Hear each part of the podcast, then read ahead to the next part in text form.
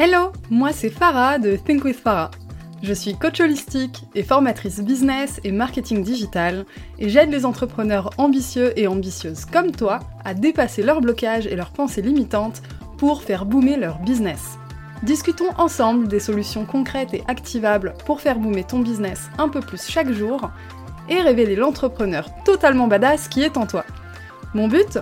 Te partager mon expérience et mes apprentissages sans filtre et te donner les clés pour que tu puisses incarner chaque jour la personne qui te permettra de créer la vie de tes rêves. Bienvenue dans un nouvel épisode de ton podcast Think with Farah. Aujourd'hui, on va parler d'ego, surtout d'avoir de l'ego quand tu es entrepreneur et de est-ce qu'il faut vraiment chercher à le déconstruire. En développement personnel, en développement de soi, l'ego, c'est quelque chose qui revient souvent sur la table par rapport à tes relations professionnelles, à tes relations personnelles, à ta gestion de la critique, etc. Et on entend souvent qu'avoir de l'ego, c'est mauvais. Aujourd'hui, j'ai envie de t'amener dans une réflexion autour de ça pour te questionner si c'est vraiment mauvais et si oui, sous quelles conditions, sous quelle forme. Donc d'abord, on va commencer par définir ce qu'est l'ego. L'ego, c'est la représentation que tu as de toi en tant que personne. Objectivement, ce n'est que ça. Donc on comprend à la définition que l'ego en soi n'est pas quelque chose de négatif ou quelque chose à déconstruire, bien au contraire, c'est quelque chose qui peut même être sécurisant. Je m'explique. Pourquoi il ne faut pas chercher absolument à se libérer de l'ego ou à le détruire Parce que c'est ton ego qui te sauve de situations toxiques, mais c'est aussi, et c'est ça qui est un peu tricky ici, ton ego qui peut t'y amener. Finalement, ce qu'il faut chercher à avoir, en fait, c'est un ego équilibré et surtout maîtrisé. Alors, quels sont les signes d'un ego équilibré et maîtrisé et comment ça peut impacter ta vie si c'est pas le cas? Un ego équilibré et maîtrisé, c'est quand tu as la capacité de dire stop à une situation non valorisante. Pourquoi? Parce que tu sais reconnaître ta valeur et tu sais reconnaître quand elle n'est pas valorisée. Tu sais reconnaître quand ton environnement ne matche pas la valeur que tu as, que tu es, et aussi celle que tu amènes sur la table. Donc en ce sens, finalement, quand on regarde la définition de l'ego, c'est la représentation que tu as de toi en tant que personne. Si cette représentation, elle est faite avec bienveillance, au plus proche de la réalité, etc., etc., bah tu te rends compte que finalement c'est un bouclier de sécurité face à des situations abusives. Alors tout ce que je vais dire par rapport à l'ego, tu vas pouvoir faire le parallèle et dans ta vie personnelle, dans tes relations amicales, amoureuses, familiales, et dans ta vie professionnelle. Parce que oui, on peut rencontrer des problèmes d'ego, des rencontres euh, égotiques, malveillantes dans le monde professionnel, et c'est aussi important de savoir se valoriser, surtout quand, tu es là en tant qu'entrepreneur et où en fait bah, t'as que toi finalement pour te dire ça c'est bien, ça c'est pas bien, ça c'est bon pour toi, ça c'est pas bon pour toi. Donc revenons au signe d'un ego équilibré et maîtrisé. On a parlé de la capacité à dire stop à une situation non valorisante. Il y a également la capacité à sortir de relations toxiques. Alors la relation toxique dans le monde professionnel, on n'en parle pas tant que ça. Généralement, quand on dit relation toxique, on pense immédiatement à la vie perso. Mais quand, quand tu es entrepreneur, ou décidément, quand tu es entrepreneur, tu peux avoir des relations toxiques avec des clients ou des partenaires abusifs ou abusives. Là-dessus, j'ai une histoire à te raconter, c'est un truc que j'ai vécu. J'ai, euh, on va dire, eu la chance de ne jamais vraiment connaître de relations très toxiques dans le perso. Par contre, dans le pro, c'est une autre histoire.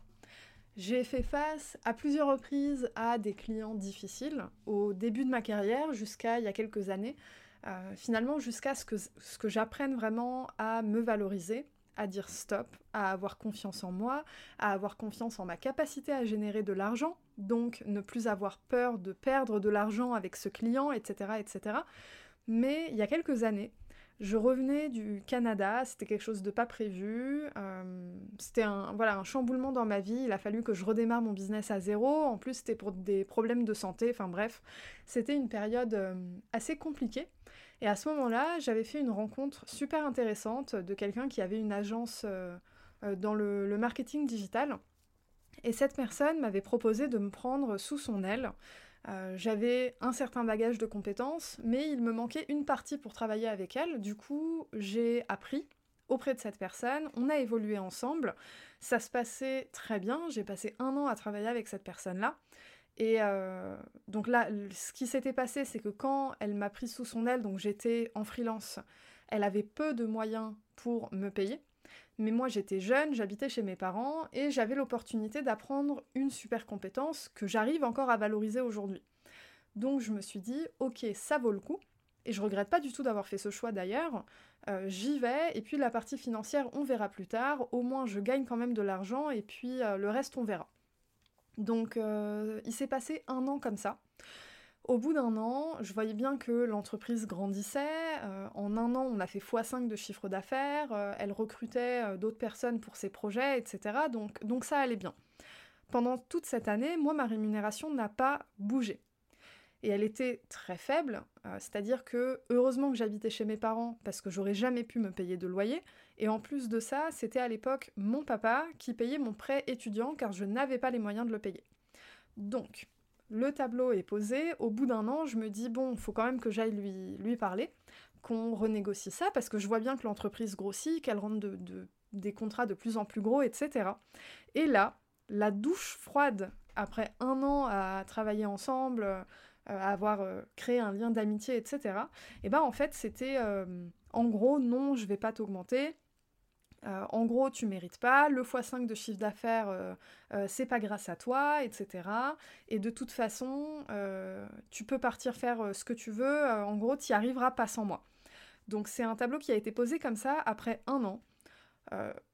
lors de toute l'année, j'aurais jamais soupçonné ça de sa bouche. Jamais. On était en 2018 ou 2019 à ce moment-là. et c'était vraiment la douche froide. Et à ce moment-là, je, suis vraiment très contente que ce soit arrivé à ce moment-là où j'avais déjà fait un certain travail de développement personnel. C'est que à la seconde où elle a tenu ses propos, j'ai dit ok, on arrête. Et si tu es indépendant, indépendante comme moi, tu sais que quand on dit ça, bah en fait, euh, on a intérêt à aller trouver d'autres contrats parce que on n'a pas d'aide en soi. T'avais que tes yeux pour, pour pleurer à la fin. Si tu dis non, stop à une rentrée d'argent, faut absolument que tu en trouves une autre. Sur le moment, j'ai pris confiance en moi et je me suis dit, ben en fait, j'en suis capable, je vais y arriver. Et puis, euh, bah, ciao, bye bye en fait. Donc j'ai arrêté ça comme ça. Mais si c'était arrivé quelques années auparavant, si j'avais été plus jeune, avec moins d'expérience, moins de travail de développement personnel, etc., et bah ce qu'elle m'a dit, j'aurais peut-être pu y croire. Et là, finalement, tu te rends compte que les dégâts peuvent être vraiment très long terme. Là, je te raconte cette histoire-là pour que tu aies vraiment du contexte, euh, le, pourquoi de l'épisode d'aujourd'hui, les problématiques dans les relations toxiques, etc. Tu peux y faire face dans le monde professionnel. Si tu t'entoures mal, si tu travailles pour des personnes euh, malveillantes, même si tu le vois pas tout de suite, mais à la seconde où tu le vois, si tu restes, si tu n'as pas justement un ego, en l'occurrence assez fort, pour te dire non, tu mérites mieux que ça, et bah finalement tu vas bah, te faire bouffer en fait. Tu vas te faire bouffer, tu vas rester dans une situation qui n'est pas au service de ta vie, alors que toi tu mets des efforts pour finalement être au service de quelqu'un d'autre. Et ça, c'est des choses qu'on peut reproduire même quand on est entrepreneur. Même quand tu es à ton compte, tu peux vivre ce genre de situation parce que ta clientèle, finalement, tu les aides à avancer dans leur vie, dans leur projet. Donc il y a toujours cette notion d'être au service de l'autre.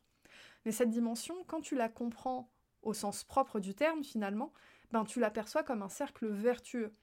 Je t'aide dans ta vie lorsque tu es mon client ou ma cliente, et tu m'aides dans la mienne lorsque tu m'achètes mes produits. Donc, l'ego, quand tu l'as de manière, je dirais, sobre, on va dire avec confiance en toi, sans excès, mais simplement tu sais reconnaître quand quelque chose n'est pas bon, c'est ce qui va te permettre de sortir de liens toxiques avec des clients ou des partenaires abusifs ou abusives. Également, un autre signe que tu as un ego équilibré et maîtrisé, c'est que tu as une capacité à mettre des limites avec les autres et à protéger ton énergie. Alors là, j'ai une autre histoire à te raconter. C'est bien, c'était pas du tout prévu, mais on est sur un épisode story time. Euh, je te raconte les anecdotes euh, que j'ai eues avec euh, les, gros foirages de relations clients, prospects et tout. Donc c'est un projet client que j'avais jusqu'à il y a un an et demi. Ouais, jusqu'à il y a un an et demi. donc c'est un quelqu'un qui est au Royaume-Uni qui m'avait contacté un an auparavant pour un projet, donc euh, c'était pour vendre des produits dans le bien-être, euh, etc. J'avais adoré la démarche. Franchement, j'avais trouvé ça trop bien. Euh, je lui ai dit, écoute, moi, ton projet me plaît, c'est parti. Je lui avais fait un devis, c'était légèrement hors de son budget. Donc, moi, je, je, négocie pas mes prix et je t'invite à ne pas le faire d'ailleurs. Mais par contre, je trouve toujours des arrangements. Donc l'arrangement qu'on avait trouvé là, c'était j'enlève une partie non prioritaire du, du, de mon devis, qu'il fait faire par quelqu'un d'autre de moins cher, moi j'avais pas de problème avec ça, et je me concentrais sur mon domaine d'expertise. Donc pendant un an, on n'a pas pu travailler ensemble pour diverses raisons. Au bout d'un an, il revient me voir. Mes prix avaient augmenté, il a accepté euh, le, deal. Donc jusque-là, euh, très bien. Un client qui respecte ton travail, ta valeur et tout, tu te dis génial. Et après avoir démarré le projet, en fait, il a demandé beaucoup plus que ce qui était proposé en termes d'investissement de temps, de gestion de projet, etc. Et l'erreur que j'ai faite, c'est que je n'ai pas su mettre le haut là tout de suite. Parce que j'aimais le projet, parce que plein de raisons, j'avais envie d'apporter plus. J'avais envie de le faire en pleine conscience. Donc jusque-là, euh, tout allait bien. En pleine conscience, je savais que j'allais légèrement au-delà de ce que j'avais proposé, mais ça me plaisait. Euh, et euh, je savais que c'était un prix que j'assumais moi-même, enfin j'étais ok avec ça. Mais à partir d'un certain stade, ça a commencé à aller bien au-delà et a commencé à rentrer dans la balance du manque de respect. Du manque de respect pour mon travail, pour ma personne, etc. Et euh, là, pareil, j'aurais pu rester dans un coin à recevoir des tonnes de messages qui devenaient presque agressifs, c'est pas le terme, parce qu'il n'y avait pas de violence dans les propos, mais en, termes d'énergie, je pense que tu perçois ce que je veux dire quand je, quand dis que c'était des messages agressifs. Euh, j'aurais pu rester là, à les recevoir et puis en gros euh, bah, la fermer en fait parce que c'est ton client, parce qu'il te paye, parce que tu as envie de bien faire, que malgré tout le projet est bien et tout. Et euh, passer à un certain stade, je me suis dit, c'est quoi On va dire stop. De la même manière que j'avais dit stop à, à, la personne avant qui pensait que j'allais pas réussir euh, sans elle. Et j'ai fait un mail. Euh, je pense que j'ai euh, rarement fait un mail aussi salé de ma carrière. pour, pour, te dire, c'est un mail que je montre à mes étudiants. Quand je leur apprends justement à gérer leur relation client correctement. j'ai fait un mail tellement salé pour finalement refaire valoriser mon expertise. Parce qu'on était arrivé à un stade où la personne me considérait comme on va dire, euh, euh, la petite assistante euh, du bout du monde, tu vois. Alors que, bah, pas du tout, et c'était très insultant d'en arriver là. Donc, un mail très très salé, et j'ai décidé de mettre un terme au contrat. de perdre ce que j'avais à perdre, j'en avais rien à faire à ce moment-là. Et suite à ça, eh ben en fait, le client a changé radicalement de comportement et est devenu doux comme un agneau. Et ça, pareil, j'aurais pas pu l'expérimenter si mon ego n'était pas venu sur la table pour me dire en fait, euh, t'en as pas besoin, tu vaux beaucoup plus que ça. Envoie le chier, t'as rien à perdre. Donc, deux exemples de story time pour te montrer que finalement, avoir de l'ego, c'est pas nécessairement quelque chose de négatif. La question, c'est dans quel cadre ton ego va s'exprimer en tant qu'entrepreneur? L'ego, quand tu as un ego équilibré et maîtrisé, c'est aussi une capacité à te mettre en avant et te valoriser. Mais encore une fois, dans quelle mesure? Quand tu es capable de te mettre en avant et de te valoriser. Ça veut dire que tu partages au monde ce que tu sais faire, ce que tu es capable de faire, et à ce moment-là, les opportunités peuvent venir à toi. C'est quelque chose d'ailleurs qui fait partie intégrante de la loi de l'attraction au-delà de la dimension euh, très énergétique euh, et spirituelle de la loi de l'attraction, il y a aussi une dimension très euh, brute, très réelle. C'est qu'en fait, quand on parle, bah, les gens te connaissent. Donc le jour où il y a une opportunité qui te correspond, les gens vont penser à toi, tout simplement. Finalement, quand on parle de loi de l'attraction, il y a une dimension très réelle derrière, c'est pas que un concept énergétique. Donc, donc voilà, l'ego te permet de faire ça. Cela dit, Parlons de la gestion de la critique dans tout ça, parce que là on était beaucoup sur le de quoi je suis capable. Qu'est-ce que mon ego me permet de faire lorsqu'il est équilibré et maîtrisé? Par rapport à la gestion de la critique, quelle est la place de, l'ego dans tout ça? Comment tu fais pour gérer une critique? Parce que quand ton ego n'est pas équilibré ou maîtrisé, bah, à ce moment-là, tu peux avoir un réflexe de rejeter totalement la critique. Est-ce que c'est une bonne chose? De prime abord, j'ai envie de te dire non, tu as besoin de la critique pour évoluer. Mais sous condition. Est-ce que c'est une critique bienveillante ou non? Est-ce que c'est une critique constructive ou non? Est-ce qu'elle est sollicitée ou non? Est-ce que ça vient d'une personne compétente ou non? Etc. Donc là, pareil, quand tu te retrouves dans une situation où tu reçois des critiques et que ton réflexe c'est de rejeter et refuser la critique, avant de t'arrêter là et te dire euh, je veux rien entendre, etc. Parce que là, du coup, ce serait peut-être le fait d'avoir un ego surdimensionné et non maîtrisé. Pose-toi la question de est-ce que cette critique est bienveillante, constructive, sollicitée, de par quelqu'un de compétent ou pas, etc. Pose-toi ce genre de questions. Et là, finalement, tu vas te confronter par la réponse à mon ego est équilibré et maîtrisé, mon ego existe parce qu'il me veut du bien, et je suis capable de me valoriser et de me défendre sans pour autant écraser l'autre ou ne pas valoriser l'autre. Ou alors, bah, j'ai peut-être un problème d'ego qui prend le dessus, qui n'est ni équilibré ni maîtrisé, et qui peut cette fois-ci me mener à toutes les problématiques qu'on connaît bien, d'avoir finalement un peu trop d'ego, de se croire au-dessus de la mêlée, de rejeter toute forme de critique, etc. Pour revenir à la définition de l'ego, comme je t'ai dit au début, c'est la représentation que tu as de toi en tant que personne. C'est la représentation que tu as de toi. C'est quelque chose de très subjectif. Si tu prends jamais le temps de te challenger, de te poser des questions, de te demander si par exemple tu arrives à rester bienveillant ou bienveillante avec les autres, etc eh bien à ce moment-là, la représentation que tu vas avoir de toi-même en tant que personne, elle va peut-être être biaisée. Et là, du coup, tu vas avoir un ego qui prend le dessus. Mais avoir un ego équilibré et maîtrisé, non seulement ce n'est pas négatif, mais en plus c'est quelque chose, j'ai envie de dire, de positif et de nécessaire. C'est l'existence de ton ego qui fait que tu es capable de faire valoriser ta parole, ton existence, ce que tu proposes, qui fait que tu vas être capable de te défendre lorsque tu vas avoir des gens pas forcément bienveillants en face de toi.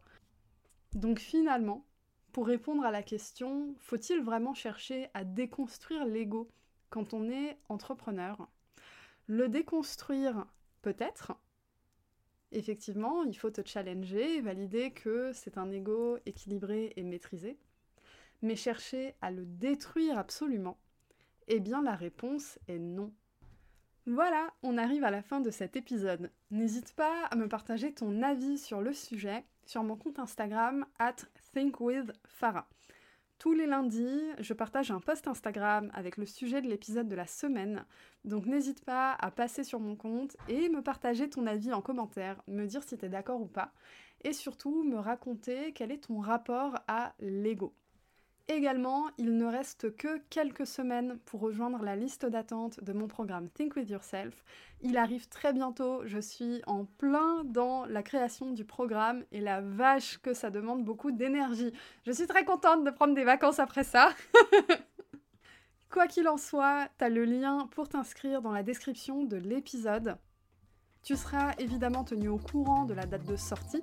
L'avantage de la liste d'attente, c'est que bah, tu auras un prix spécial et potentiellement quelques bonus pour toi. Sur ce, je te souhaite une très belle journée et je te dis à la semaine prochaine.